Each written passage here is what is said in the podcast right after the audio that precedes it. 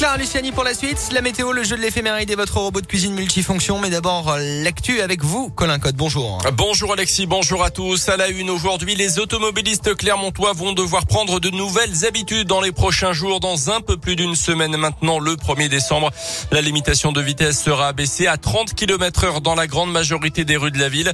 Dans le même temps, certains grands boulevards limités jusqu'à présent à 70 km heure passeront à 50. L'annonce de la mesure a déclenché la colère de certains habitants qui dénoncent une volonté de bannir la voiture des rues clermontoises, mais ce n'est absolument pas la motivation première selon euh, Cyril Sineux, l'adjoint à la mairie en charge de la circulation. On l'écoute. Pour une question de sécurité, quand on roule à 30 et qu'on est automobiliste, on est plus attentif à ce qui se passe autour de nous, notamment aux cyclistes, aux piétons. Ça diminue euh, le, le, potentiellement le nombre d'accidents et notamment le nombre d'accidents mortels. On a écouté pendant tout un mandat des gens nous dire que ça roulait trop vite dans Clermont. C'était quelquefois pas au-dessus de 50, mais que vu la configuration des lieux, vu euh, le fait qu'il y avait des enfants, une école, euh, beaucoup de piétons ou des cyclistes, c'était déjà trop de, de, rouler à 50 et donc de mettre en danger les autres. Nous avons décidé de passer la ville, enfin en tout cas la majeure partie de la ville, à 30. Et tous les abords des écoles seront désormais limités à 30 km heure également. Le schéma pourrait évoluer selon les retours et les demandes des habitants.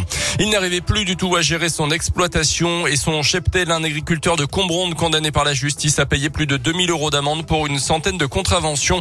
Totalement dépassé par son travail, il laissait notamment les cadavres d'animaux à l'air libre sans aucune mesure d'hygiène pour le troupeau. Des faits signalés et constatés par les agents de la direction départementale de la protection des populations Puy-de-Dôme en juin 2019. À la barre, l'agriculteur âgé d'une cinquantaine d'années a admis selon la montagne des négligences mais a aussi évoqué de lourdes difficultés financières. Dans le reste de l'actu, le Premier ministre Jean Castex testé positif au Covid. On l'a appris hier soir. Il va se placer à l'isolement pendant dix jours. Doublement vacciné, Jean Castex a déjà été trois fois cas contact depuis le début de la pandémie. Le Conseil d'État lui a fait part de ses préconisations concernant la cinquième vague avec notamment la possibilité d'étendre la troisième dose de rappel à tous les adultes six mois après la vaccination. Cette dose sera nécessaire aux plus de 65 ans et aux personnes fragiles pour prolonger leur passe sanitaire à partir de mi-décembre. Mais cette date du 15 décembre pourrait être avancée dès le milieu de la semaine prochaine. Ça devrait être annoncé en demain en Conseil de défense. Jean-Pierre Pernaud, à nouveau malade, l'ancien présentateur du JT de 13h sur TF1 a révélé souffrir d'un cancer du poumon.